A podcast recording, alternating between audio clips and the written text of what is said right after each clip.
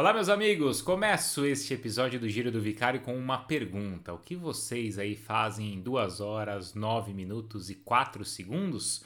Bom, o nosso convidado deste episódio, nesse tempo, se classifica para correr a maratona nos Jogos Olímpicos de Tóquio e que história sensacional e que figura é o Danielzinho, o Daniel Nascimento, autor dessa façanha. É o quinto melhor tempo de um sul-americano na maratona. Mais do que isso, é a melhor estreia de um sul-americano na história da maratona. É, pois é, ele conseguiu essa marca em Lima, correndo pela primeira vez os 42 quilômetros e 195 metros. Mas esse atleta de 22 anos é cheio de sonhos, cheio de histórias, cheio de marcas também. Ele, uma semana depois de conseguir essa façanha, agora, no último domingo, ele correu os 10 mil metros em 29 minutos e 18 segundos e assim se tornou também campeão sul-americano dos 10 mil metros. Então, tenho certeza, tem muita coisa aqui para a gente conversar. Quem é corredor vai gostar muito de detalhes técnicos, de todos os períodos que ele passou assim treinando no Quênia com os grandes campeões. Inclusive a Visa vai para cima dos caras nos Jogos de Tóquio já faz planos também e contas para de repente até quebrar o tempo de 2 horas, 6 minutos e 5 segundos do Ronaldo da Costa em Berlim e se tornar o brasileiro mais rápido em uma maratona. Será que ele vai conseguir? Acompanhem agora. Se você é corredor ou se você gosta deste esporte, acompanhe também o outro episódio do Giro do Vicário com o Daniel Chaves, outro brasileiro que vai correr a maratona lá nos Jogos Olímpicos de Tóquio, ao lado também do Paulo Roberto de Almeida Paula. E claro, se você simplesmente gosta de boas histórias, acompanhe o Danielzinho, porque além de tudo isso, Vale lembrar que nesta mesma semana, onde conquistou índice para a Olimpíada, onde venceu o Campeonato Sul-Americano, ele também conheceu o próprio filho no Equador. Não está entendendo muito bem? Vocês vão entender agora então com o Danielzinho, este novo fenômeno do atletismo nacional. Será que eu posso chamá-lo assim?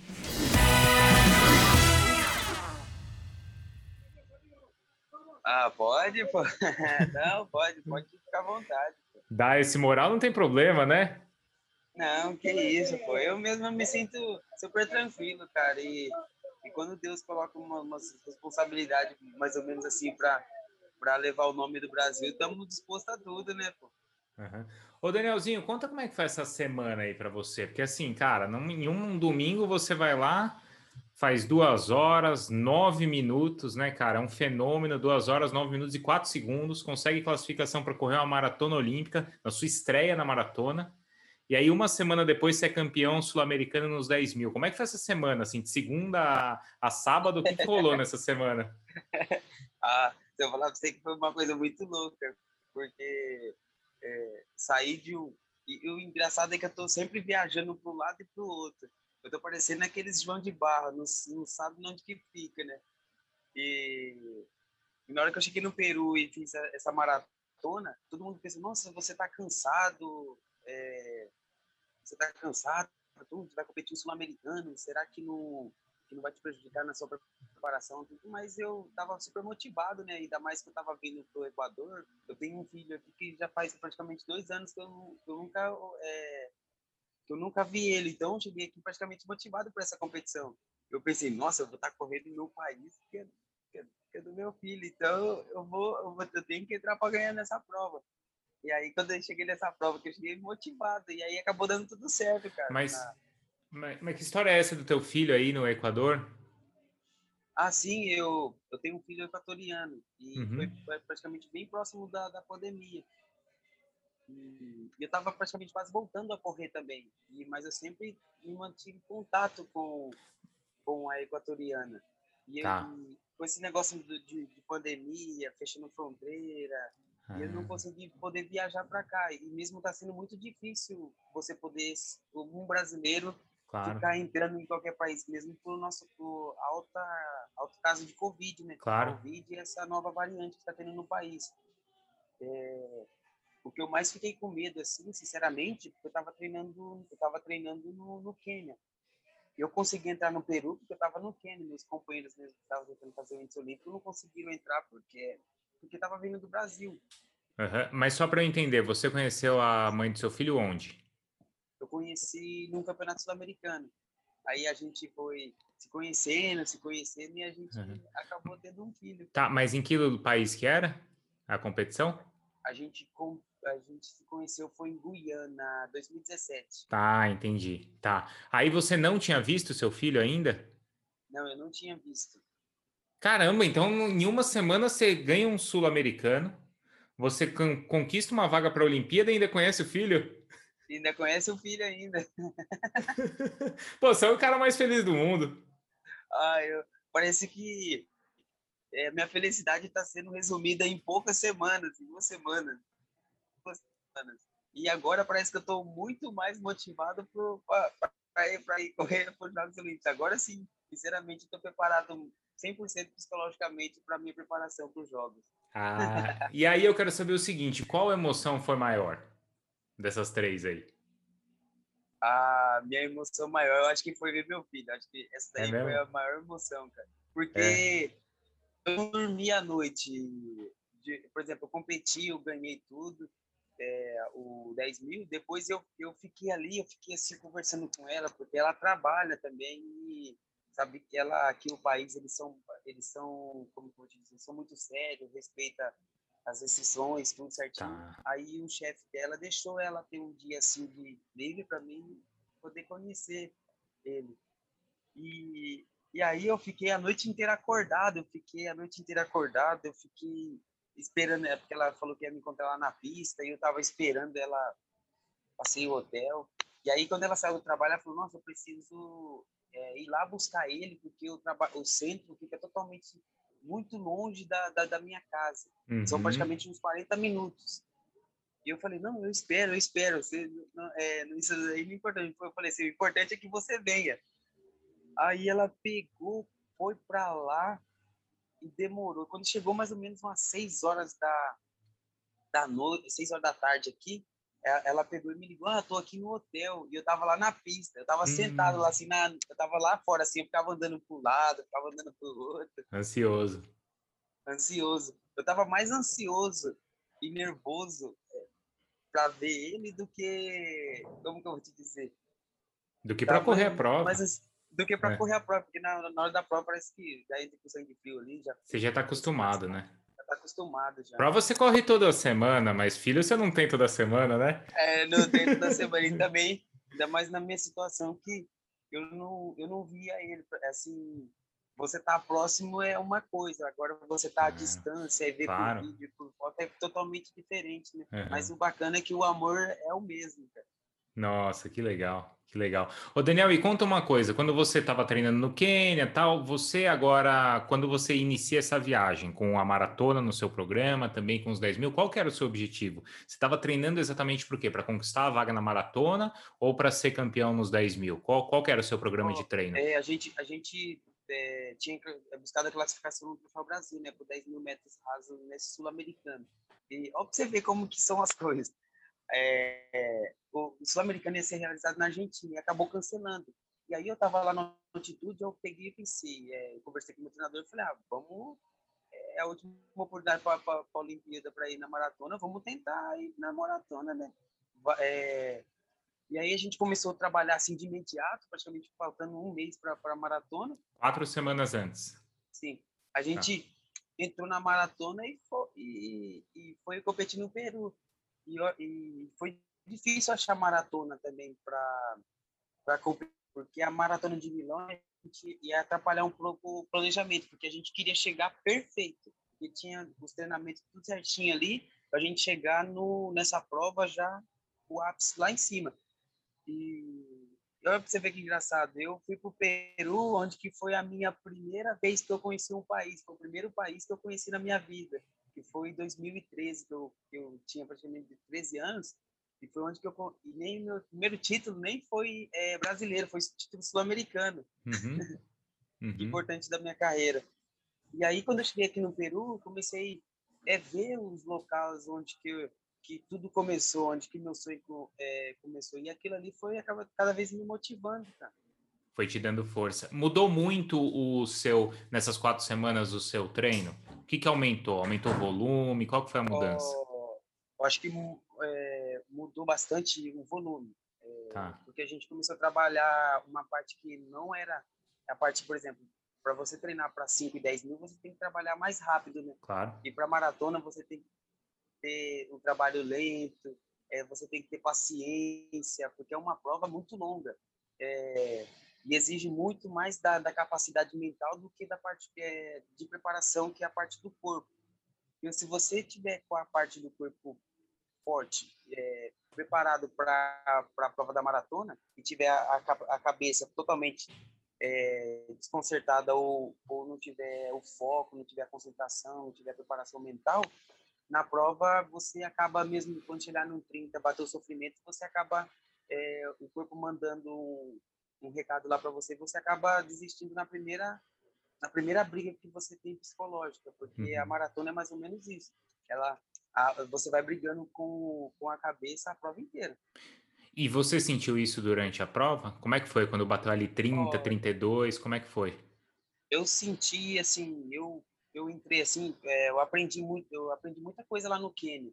Uhum. E, e eu, eu, aprendi muito assim com os campeões que eles não eles não têm um desvio de foco.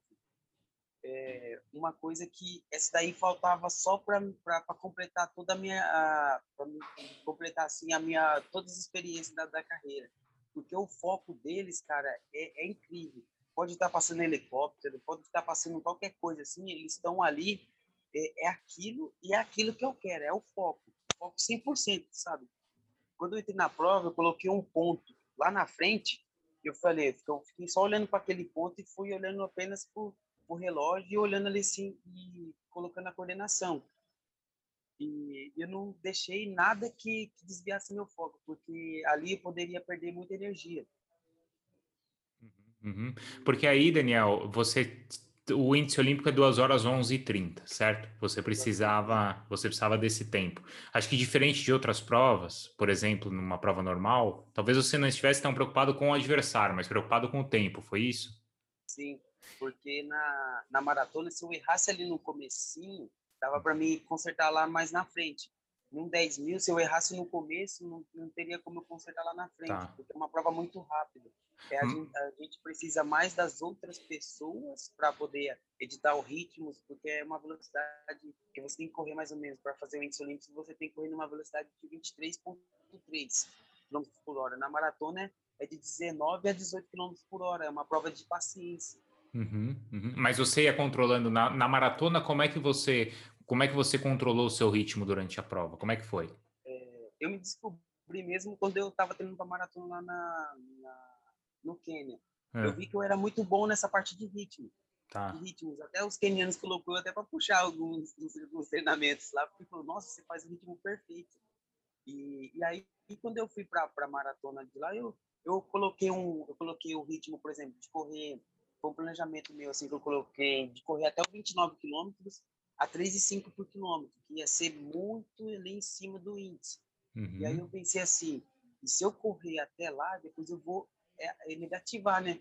Tá. É, e aí eu pensei assim, é, que iria ter assim pessoas que iriam me ajudar, que iria é, nessa prova. E quando chegou, eu vi que os peruanos, na hora que eu saí, a 3 e 5, os peruanos tá, fui atrás de mim, eu falei, agora eu vou editar meu ritmo, eu vou embora.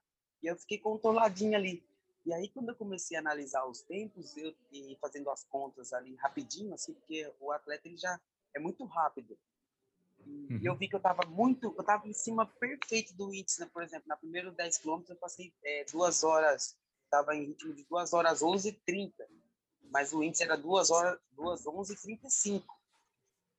Uhum. E, e na segunda volta, eu passei uma hora, uma hora cinco e eu estava ainda em cima do índice, estava 2 horas 11 e 30. Uhum. Aí eu peguei Aí eu peguei, eu, eu olhei assim para frente e falei, nossa, na metade eu estou super tranquilo, eu, tô, eu me hidratei muito bem, eu tomei bastante água, deu tudo perfeito. Agora, tava inteiro, agora, tava inteiro na meia, na meia inteiro, maratona, você tava inteiro. Na meia maratona. Aí, do nada, de, de 3 e, de 3 e 5, 3 e 7, eu comecei já a correr a 3 por mil.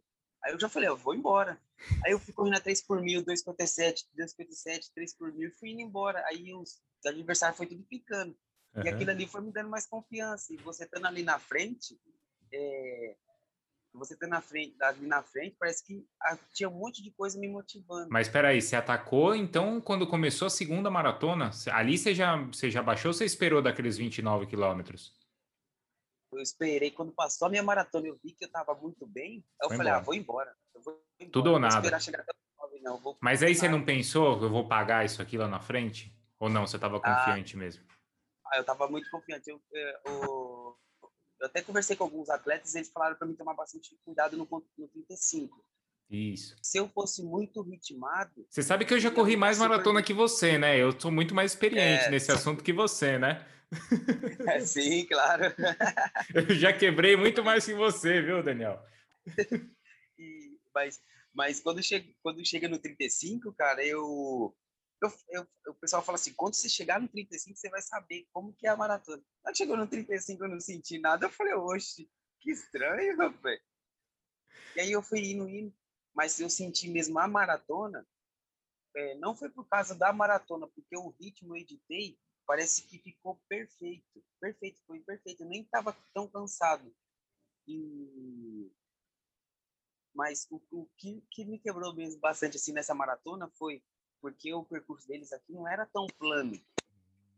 Não, não era tão ah. plano. Tinha, você ia um pouco assim descendo, daqui a pouco você tinha aquela subidinha enganosa. Você tipo um falso plano, mais... aquele falso plano assim, né? É, o falso plano. E, e, o problema também era os cotovelos. Eram uns cotovelos que você tinha que virar, você tinha que desacelerar Sim. e esforçar. E eu acabei sentindo mais a parte ali do, do glúteo com a posterior que é a parte onde que você desacelera e acelera. De quebrar ritmo, né? É isso que te, te machucou, vai, vamos falar assim. Quando chegou no final ali de prova, faltando mais ou menos uns dois quilômetros, aí, aí doeu, hein? Ah, mas aí faltavam dois quilômetros só, né? Aí não tem como, né? E o legal é que, tipo, a... Ó, pra você ver como que é o meu psicológico. Eu olhei assim no relógio, eu passei no 40, tava duas horas, dois, alguma coisa. E aí minha, meu psicológico, é, eu comecei a falar assim para mim, sabe quando você conversa com você mesmo, você fala, eu peguei, nossa, tá doendo. Aí meu psicológico pegou e começou, tava tão forte assim, motivado, que é, pegou e falou assim, olha para frente, ó, seu sonho tá ali na frente. Que legal, cara. Isso quando faltavam dois quilômetros. Faltavam dois quilômetros. E aí, aí vem aqu... é, fala, fala. Aquelas, e aí vem aquelas conversas, né? Não sei, eu acho que deve ter passado isso daí com você também na maratona. Quando chegou nos 40 ali, começou a doer, literal mesmo, até minha, meu psicólogo começou a conversar comigo desse jeito, assim, nossa, que dois quilômetros longe, né? Demora para passar, não demora, Daniel? Demora. E, e você, nossa, não chega, não chega. E as bolhas que dá no pé? Nossa, cada Cada é. bolha que parece que você vai pisando ali com a parte do tênis, é, me deu uma bolha de sangue na, na sola do, do pé e cada vez que eu pisava assim doía, mas eu estava tão concentrado que eu, eu só fui sentir depois que Isso. acabou a prova. E assim, eu não sei, aí eu não sei se já aconteceu com você, mas, ah, mas comigo já aconteceu assim, de você olhar e falar assim, ó, se eu mantiver, eu posso até aumentar um pouquinho o ritmo aqui que eu tô dentro do tempo. Mas, cara, mas você aumentar esse ou você segurar esse tempo, cara, é muito difícil, né, cara? Não sei se você conseguiu manter seu tempo ou se aumentou um pouquinho, porque você tinha uma margem ali para jogar nesses últimos dois quilômetros, né? Sim, eu, na verdade, foi é, quando faltava sete, sete quilômetros, olha, olha para você ver o que aconteceu. Eram, eram voltas de 10 quilômetros. Tá. Certinhos. E, e eu não sei como que eles iriam fazer aquela chegada de dois. Aí a última volta era 12. Eu não sabia que a última volta era 12. E aí a gente estava. Você sabe como que é a costa né, da praia? Era mais ou menos assim, assim, a, a parte da competição. Era mais ou menos como se fosse assim, uma. uma, uma um, as uhum. ruas que a gente estava uhum. indo. Aquelas subidinhas enganosas, mesmo descendo um pouco subindo. Quando chegou na, na última volta, a gente desceu lá para baixo eu peguei e falei, cara, eu vou ter que começar a correr a dois e pouquinho. Porque eles fecharam, assim, ainda bem que eu olhei de longe, eu vi eles fechando o lado onde que tinha que fazer o, o cotovelo, onde que era o 10, e a gente seguiu reto, prosseguiu, prosseguiu reto. E aí eu fui, fui descendo, eu falei, ó, vou começar a negativar mais, mais, mais aqui, comecei a correr a 2,57, 2,59, E eu pensei, eu vou fazer a curva aí na subida vai pegar um pouco. Vai me pegar na subida. Uhum. Aí quando faltou esses. Quando chegou lá embaixo, faltou 7, 7 quilômetros, aí caiu o ritmo. Eu comecei a correr a 3,7, 3,5, que foi uma, esse momento assim que eu, falei, eu tenho que segurar, eu tenho que segurar e uhum. suportar. E quando que você falou assim, deu certo? Quando que você falou, beleza, consegui? Quando deu certo, quando acabou a subida enganosa. Quando acabou a subida enganosa, porque ali você tem que fazer muita força, né? Tá. Porque aí quando caiu no plano, eu, eu falei assim, agora é só entrar no estado econômico ali e economizar energia. E, e o posto de hidratação, quando passou do 35, eu peguei meu suplemento e, e tomei, porque a gente gasta muito glicogênio, né? Uhum. E eu já tinha feito alguns exames, assim, de, de VO2, essas coisas. Eles me falaram que eu ia ser excelente na maratona, mas se eu controlasse a parte da hidratação, saber se colocar os pontos certinhos, assim, como é, até o ponto de hidratação é uma estratégia. Eu coloquei no primeiro 5 km um suplemento, no 10 km eu coloquei uma água. Foi uma brincadeira. No, no, no 15 eu coloquei uma água, no 15 eu coloquei um suplemento. E o que, que tinha no suplemento? É, eu tinha colocado é, aquele palatinose ou aquele Sei. que eles falam que é glicose. Uhum. É, porque eu fiz alguns exames lá e deu como que eu precisava de 100 miligramas a cada uma hora, é, porque a gente tem esse gasto de esse gasto uhum. de glicogênio, uhum. Uhum. que é o mais e... importante para a maratona. Não sei e se aí, você né? percebeu o, é. o Kipchoge utilizando aquele equipamento que ele está utilizando aqui para o glicogênio, para saber o que, que ele está precisando durante a prova, porque o glicogênio para a maratona é mais importante. E aí ele corre ali, aí tem um drone lá que vai em cima lá dele, pega o tempo, eu pego coisa dele aqui. Aí tem um pessoal ali que vai indo assim, sabe o que, que ele precisa. Por exemplo, o glicogênio dele está alto, vamos dar uma água. Ah, o glicogênio dele abaixou, vamos repor o glicogênio dele, para manter o cara ali, ó. Cara, preciso, né? Parece um carro de Fórmula 1, né? O cara vai vendo a telemetria é. ali assim e vai vendo que precisa não. Mas aí nesses últimos dois quilômetros você ainda tinha um postinho ali de hidratação, foi isso? Ainda tinha um. No... Não. Tinha, é, tinha até ah. o. É porque era de 5 em 5 quilômetros. Tá, no 40, então você pegou ali. Aí faltavam dois. E... Aí então, né, esse último plano que você falou, ainda faltavam dois quilômetros, é isso? Aí esse último plano é, faltava dois quilômetros. Aí, aí você só correu para abraço. E aí só correu para abraço. Ainda tinha os 195 metros ainda que, que conta. Isso aí é duro também, hein? Duro, Isso aí duro. é duro. É duro. E, ô Daniel, o você lá na, no Quênia, como é que foram esses treinos, principalmente os mais longos? Eram duas vezes por eram, eram dois treinos por dia, quilometragem da semana. Como é que como é que era com os caras lá? É, eu aprendi muito lá com eles que eles trabalham muito volume, que era a parte é, pensando na maratona, mas assim eles não treinavam forte como os brasileiros treinam, praticamente total, totalmente fortes todos os dias era como se fosse a palma da mão, né? Tem um dia médio, tem um dia baixo, médio, alto, alto que é aqueles tipo de simulação de tiros, que era muito rápido. E, e, depois ia baixando de novo, até chegar na outra semana, era de sete, sete dias que eles treinavam e os domingos eles descansavam, né? Que era o, o dia de recuperação mesmo, literal, que eles não faziam nada, era só cama e... Perna para cima. E perna para cima. Uhum. E, mas só os treinamentos assim que a gente fez, eles fizeram muita simulação da parte da frequência. E a gente fez, por exemplo, em vez de fazer um 35 de qualidade, eles faziam é, duas horas de subindo a floresta, que é a montanha. Era duas horas subindo ali, a um ritmo muito lento, mas trabalhando a frequência. A frequência mais alta? É isso? Não, a, a frequência de, a, de corrida ali, a coordenação, você Indo ah, da passada. Rápido, da passada. A passada é mais curtinha? Bem curtinha? A, a passada é mais curtinha. Você tendo uma, uma passada mais curtinha, você economiza mais energia e consegue manter seu batimento ali assim. Não, tipo, subindo, assim, subindo. Entendi. Dá o quê? Dá uns 90? Qual, como é que é? 90 por, por minuto? O que que é? Você tem o um número? Tipo de, de, de batimento Não, de, de frequência, de passada. Você sabe mais ou menos? Vocês, faziam o cálculo assim? Não. Eu acho que mais ou menos depois tem que dar um, eu vou dar uma olhada no aplicativo, mas eu acho que tem sim. Tá. Tava é, 100, acho que a cadência assim dava 200 a 186 é, por, por minuto. Tá, passadinhas ali por minuto. E É, qual foi o treino mais longo? gente- Fala, fala. O treino mais longo foi 35, 35. Tá. que foi mais aí esse, esse dia do 35 é, doeu, hein? Que foi meu primeiro 35 da minha vida. Eu já tinha chegado até os 30, em 30 quilômetros no Brasil. Sempre fazia um 30 quilômetros de qualidade no Brasil. E eles aqui, imagina, tipo assim, assim comparado aos ritmos. Eu fazia no Brasil a 30 quilômetros a 3,20, 3,25. E na- lá na altitude, os caras estavam fazendo praticamente quase o mesmo ritmo, mas só que na altitude. Imagina você fazer um treinamento desse na altitude. É, Além de você estar fazendo esse ritmo, você está trabalhando também a sua parte da hemoglobina, capacidade aeróbica. Aí você vai descer para correr num plano, você tem a capacidade aeróbica, é, seu rendimento é muito maior. Uhum, uhum.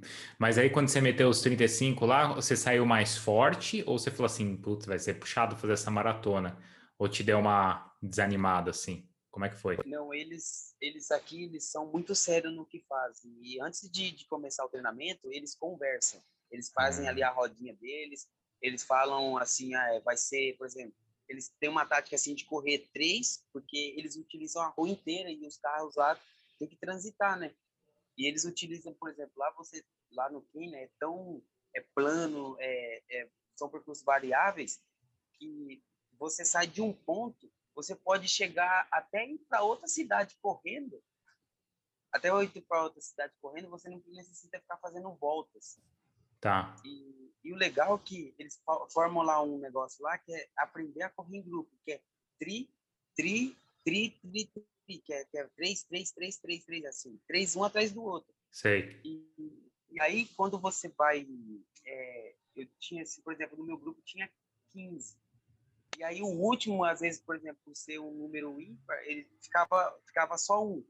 E aí, cada três, assim, é, cada, cada vez que Tri- três puxava, por exemplo, três puxava três quilômetros. Aí, Entendi. voltava lá para trás, para o final da fila Ia revezando. ia revezando. E eles são muito ritmados. Se, se eles falam assim, ah, hoje o treinamento vai ser a 3h20, eles vão fazer para 3h20. Se você tá bem e, vai, e quer fazer para 3h17, é, não, é para 3h20 a 3h20. E se você tá mal, você tá lascado. Aí se você tá mal, você tá lascado. Não, se você tá mal, eles deixam você puxar. Por quê? Porque quem tá bem tem que ficar lá atrás. É, Quem tá mal, quem tá mal é bom ir na frente, porque aí ele vai ter uma visão. Ele tá puxando. Você puxando, você se mantém mais motivado. é Porque se mesmo? você tá mal, é, se você tá mal e você tá lá no pelotão, você vai começar a ver que os outros estão mais tranquilo, mais relaxado e você Hum, vai olhar assim, nossa, eu tô mal, aí você vai começar a desistir vai você começa a na ficar psicologicamente é ruim pra você. Então é o seguinte, meu, vai na frente, preciso ir pra galera não me engolir aqui atrás. Mais ou menos assim. É, é mais ou menos é mais ou menos isso. E lá eu aprendi a correr em grupo.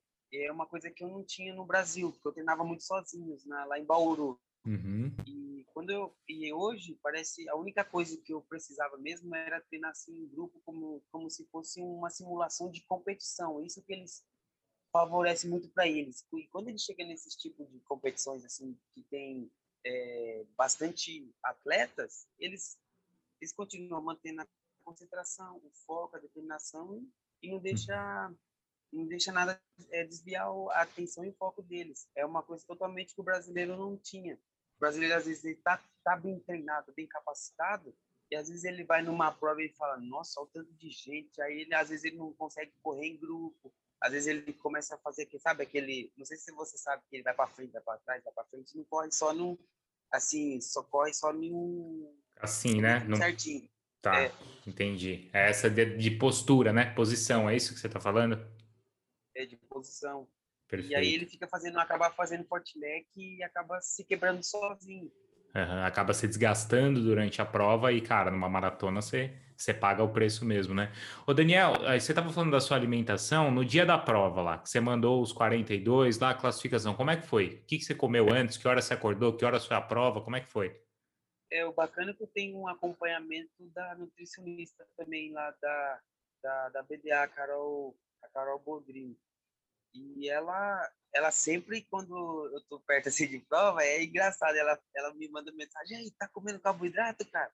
Vamos colocar carboidrato para aumentar a energia aí. É, e a gente sempre é, colocou ali, por exemplo, é, proteína, que uma proteína, por exemplo, uma carne que é, por exemplo, que pode fazer digestão mais rápido, que é o frango. Uhum. E a gente colocava massa, que é o macarrão mesmo, mas era muito, muito. Muito, muito, muito. muito. muito Isso muito quantos dias antes? Dois dias antes. Dois dias antes você já começa a fazer aquele carbo load.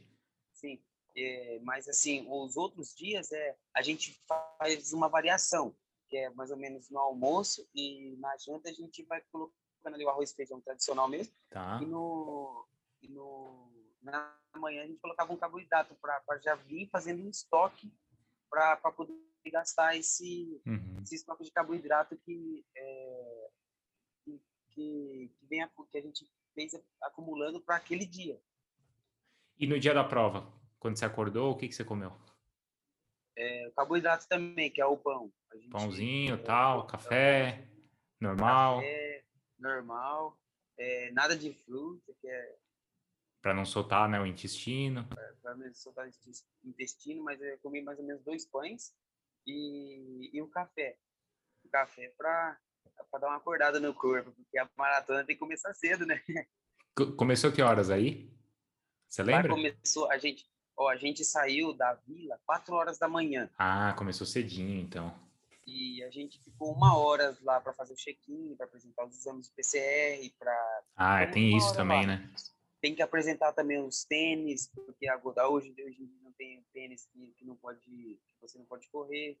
É, uhum. Ficamos também na parte também principal, que é a parte da hidratação também, que a gente tinha que colocar os posts, eles pegaram nossas garrafas, colocaram os nomes, as marcação. Eu foi tão engraçado que todos os atletas, eles tinham os nomes e as coisas na garrafa. Sabe o que eu peguei e fiz? É. Eu só peguei uma fita, uma fita preta lá e dei uma volta na garrafa, assim, e deixei ali. Porque aí eu olhasse de longe, se caso o árbitro não me entregasse, eu ia lá e passava e pegava e catava minha garrafa, porque eu sabia que aquela lá era minha. Entendi. Não ia confundir a letra, né? Deixa eu parar aqui para ver se é essa. Não, já pega a da fitinha preta que é a tua. É a minha. E aquilo que eu falei para você, tinha colocado a estratégia de uma hidratação, uma água. E toda a minha hidratação, porque a água já, já tinha organização normal, né? Tá. Mas a hidratação, é, eu já sabia quais pontos que eu não iria pegar a minha hidratação.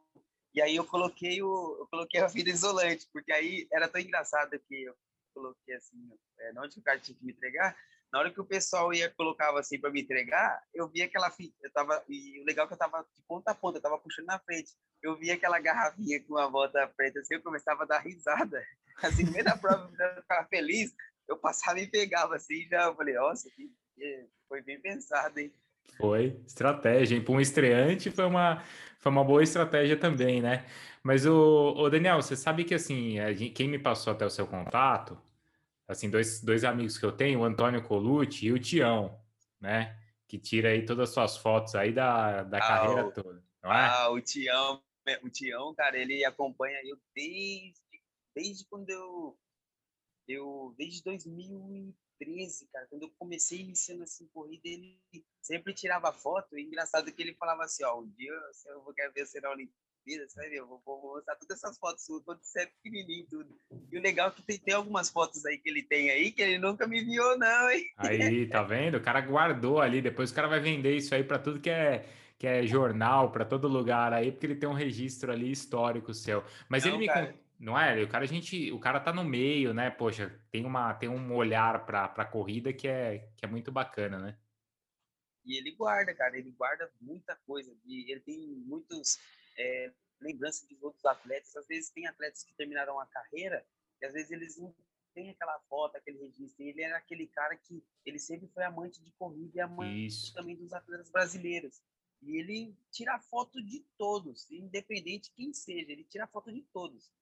Porque a, a qualquer momento ele, ele, vai lá e mostra trás, oi, como que você era. É. é. É, mais ou menos isso uhum. que, ele, que, ele, que, ele quer passar, assim, para sempre quer motivar as pessoas, cara. Então, e aí ele me contou uma história sua que eu falei assim: você tem uma história legal tal? Aí ele falou assim: ó, eu fui numa prova de cross country uma vez, se não me engano foi 2015, acho. Eu não sei se tinha uns 15 anos mais ou menos, ele falou. Aí ele falou assim que tinha, não lembro o local, ele não lembra o local, mas ele falou que tinha uma subida assim ali no meio do mato que era, cara, terrível, que quebrava todo mundo. Aí ele falou assim: eu fui lá tirar foto da prova feminina, que era antes da masculina. Quando eu chego lá, tá o Danielzinho, cara, correndo descendo, subindo, descendo, subindo, descendo aquela, aquele lugar ali sem parar. E aí eu falei assim, moleque, o que, você tá fazendo aí? Ele, aí você falou assim para ele, não, eu já tô aqui treinando. Pra, porque enquanto tá todo mundo preocupado, eu já tô aqui, né, treinando. E disse que quando chegou na prova, cara, que todo mundo se surpreendeu com aquela subida, você passou voando. Teve essa história aí, Danielzinho?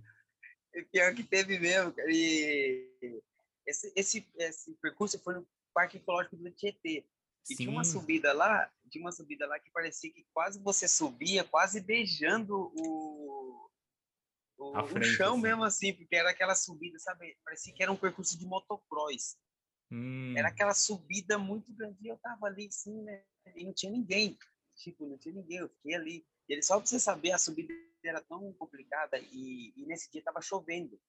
E aí ficou tão liso aquela parte lá. Você, ou você tinha que escolher um lado para subir, porque tinha muitos atletas que subiam pelo meio, chegava lá em cima, é, ele, ele, ele caía. E aí eu fiquei, fiquei subindo lá e fiquei criando uma estratégia. Eu falei, caraca, é aqui que os atletas estão quebrando. Eu tenho que sobressair para mim poder vencer essa prova, porque isso daqui é, uma, é a parte mais difícil do percurso. Aí eu pensei assim, eu falei, vou lá treinar. Né? Aí comecei a subir e descer. Aí eu peguei a estratégia boa. Só para saber, tinha até uma corda. Tinha uma corda na lateral, porque o pessoal corrimão. escorregava. Né? Um corrimão, aí tinha que subir puxando a corda lá e, é. e ficava em cima. Aí eu peguei, consegui fazer a estratégia certinho. Quando iniciou a prova, tava, sabe o que aconteceu? É, viram que todo mundo tava, viram que todo mundo tava se dando mal lá naquele local lá. Todo mundo foi lá assistir para ver o que estava acontecendo lá, né? Aí eu tava puxando a prova, todo mundo começou a falar, ó, oh, lá vem o pelotão já, né? É, Aí quando vai. viram eu acelerando e já na, na subida, e, e eu fui o único que, que foi embora e todo mundo ficou lá patinando, descendo, subindo. Aí o, o tio depois falou pro pessoal, ó, ele, estava aí antes aí analisando aí, ó. Mas isso aí, cara, já mostra que desde cedo você já, né, já tinha esse cuidado, já, já tinha essa preocupação e era tinha era obstinado, né, para fazer o melhor. Sim, claro. Até na, na, na minha, assim, eu olho bastante lá para lá atrás, eu sempre gostava bastante de investir em às vezes eu catava meu bolsa atleta, eu ia para Colômbia treinar com os outros atletas, é, aumentar minha hemoglobina, fazer como parecido que os kenianos faziam, porque eles treinam em altitude, moram uhum. na altitude. E, e eu voltava para o Brasil, eu fazia cada excelente resultado. E legal que depois eu comecei a ter aquela vontade de falar, nossa, tá naquele momento de começar a bater recorde, né? Aí eu fui quebrando um recorde atrás do outro, mas a minha preparação, sinceramente, era mais importante do que a competição. Eu me preocupo mais em me preparar para tudo que pode acontecer na prova e para quando chegar lá, é, a estratégia de prova ou fazer uma prova de, de virada é, é, muito importante, porque hoje em dia o esporte não é, é para quem se preparou melhor, é para quem está bem mais capacitado, bem tático tem que estar perfeito em tudo. Você é muito novo, certo? Para correr. Você só tem 22 anos para correr uma maratona. Até onde você vai? É, assim, pelo que eu vi lá, lá fora, hoje em dia a, a ciência e a, e a tecnologia está entrando muito no esporte. Antigamente você tinha que, por exemplo, entrar na maratona com 20, com 30, 30 e poucos anos. Hoje em dia os kenianos já estão entrando com 19, 17, 18 anos. E todo mundo fala que assim, ah, o cara não vai ter uma longa trajetória na carreira, mas o legal é fazer o preparo perfeito para a maratona pensando no futuro.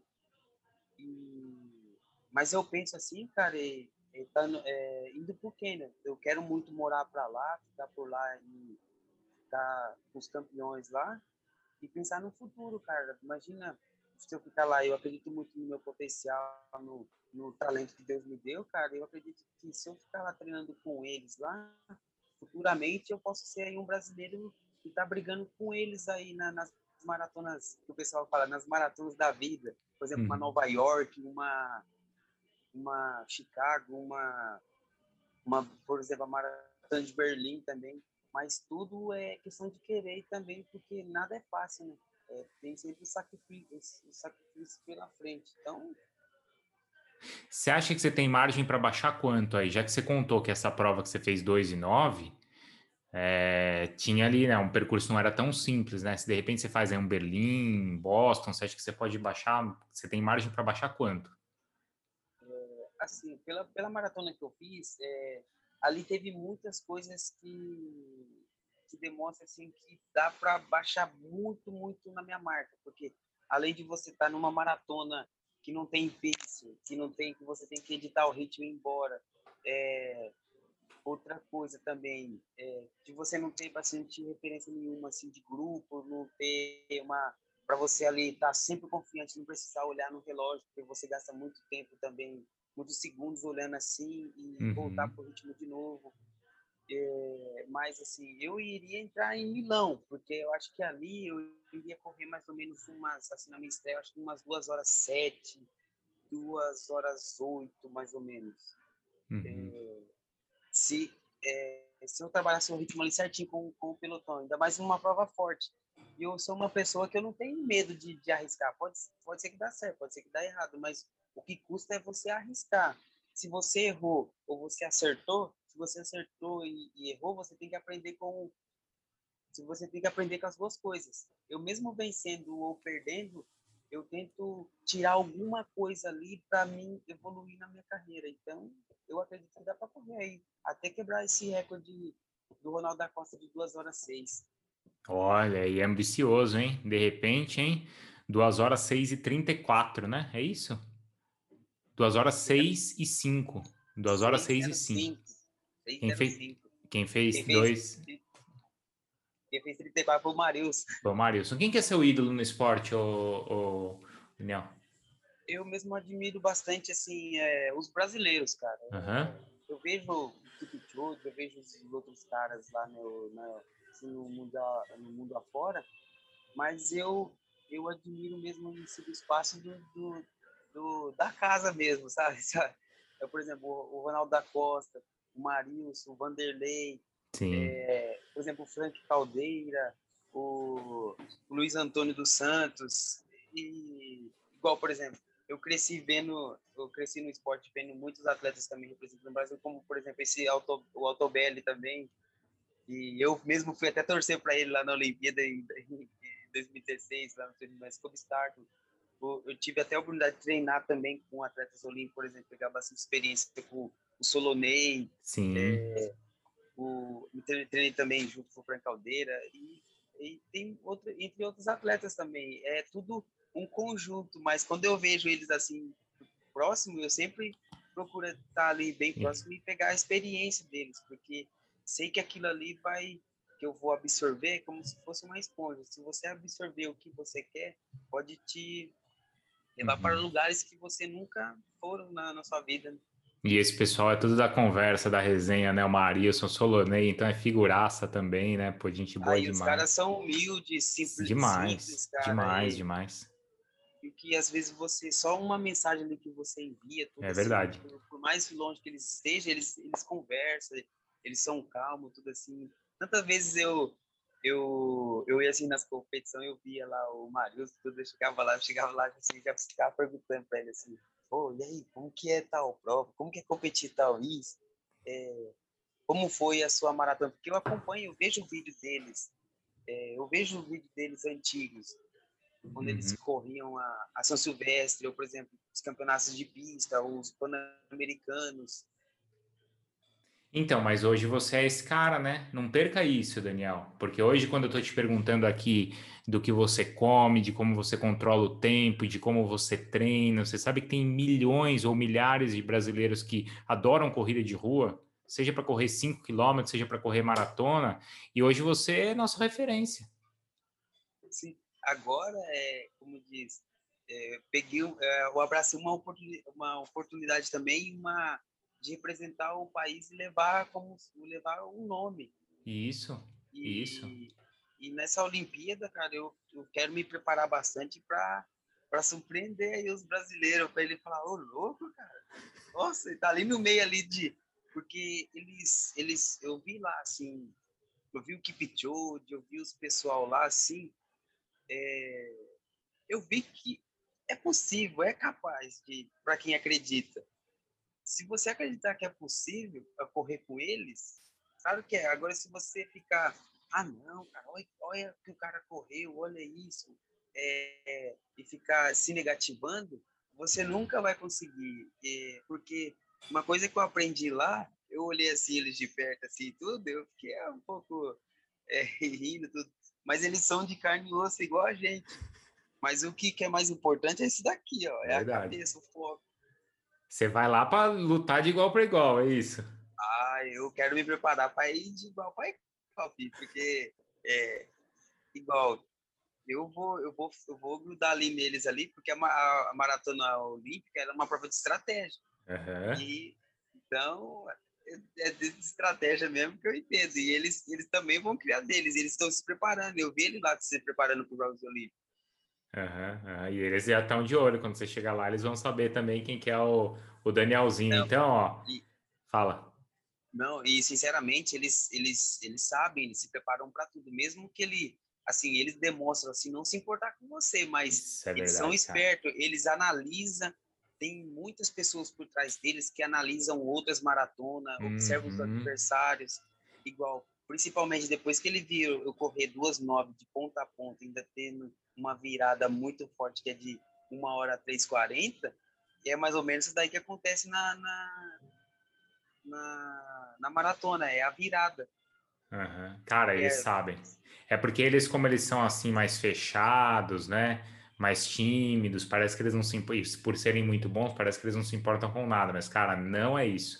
Eu já assim, não só a experiência, minha experiência como corredor, não preciso nem falar, porque, pô, você tem que falar sua experiência como corredor, mas como jornalista, eu já cobri muitas São Silvestres, incontáveis, e, cara, os caras são muito espertos, muito. Eles sabem exatamente quem tá ali, pode ter certeza. E, e eles, é, assim, todas as provas, cara, eles entram, eles já sabem quem que, eles, eles já sabem quem, quem que vai chegar lá na frente. Eles é incrível, cara, que eles, eles não só por, por fazer a preparação deles muito bem, eles também são muito táticos. Exato, exato, é isso aí. Bom, como eu falava, boa sorte então para você lá, tá? Mas hoje saiba, cara, a gente tem aí corredores de longas distâncias como você, como o Daniel Chaves, que, cara, é um grande amigo também, uma figura assim sensacional. E vocês é, são aí as nossas as nossas referências e não perca isso, tá? Porque tem muita gente que está torcendo por você e muita gente que quer seguir aí seus passos também. Sim, até agradecer ao pessoal que está sempre acompanhando a gente, mandando mensagem para a gente no Instagram, motivando a gente, porque, cara, o brasileiro é, é aquilo, é, ele não foge à luta de, de jeito nenhum, cara. E, e isso, cara, eu quero é, agradecer por tudo mesmo, pelo que, que vocês estão fazendo com a gente, sempre mandando mensagem, nos apoiando, porque é, o atletismo, o esporte não é fácil, mas só com a torcida de vocês ali e representar o país, cara, é, é uma coisa que é totalmente diferente. Até quando eu saí de Lima, eu estava vindo para o Sul-Americano, lá eu estava representando o meu clube. Eu sou muito grato ao meu clube que por eles me ter feito voltar ao esporte, uhum. a BDA Bauru, e, e, quando você coloca a camiseta escrito Brasil, cara, é você tá não só representando você ali é, buscando o seu filho, não, você tem milhares e milhares de pessoas ali atrás que torçam por você, que, e, que vão te pegar como exemplo e quer seguir seus passos. Então, é, é muito obrigado aí a todos, cara. Valeu. Eu pedi meia hora para você, mas acho que A gente falou tanto que dá para correr uma meia maratona aqui, não dá não? Não, que isso, pô. Ei, uma horinha aí dá para correr uma meia. Não, eu acho que se eu ficar preparando daqui uns dois anos, eu acho que eu vou correr 59 hein, lá na, na, na meia maratona. tá bom. Eu vou cobrar então para você aí, de você logo mais, tá bom? Obrigado, viu, Danielzinho? beleza. Oh, muito obrigado aí, pô. Tamo junto.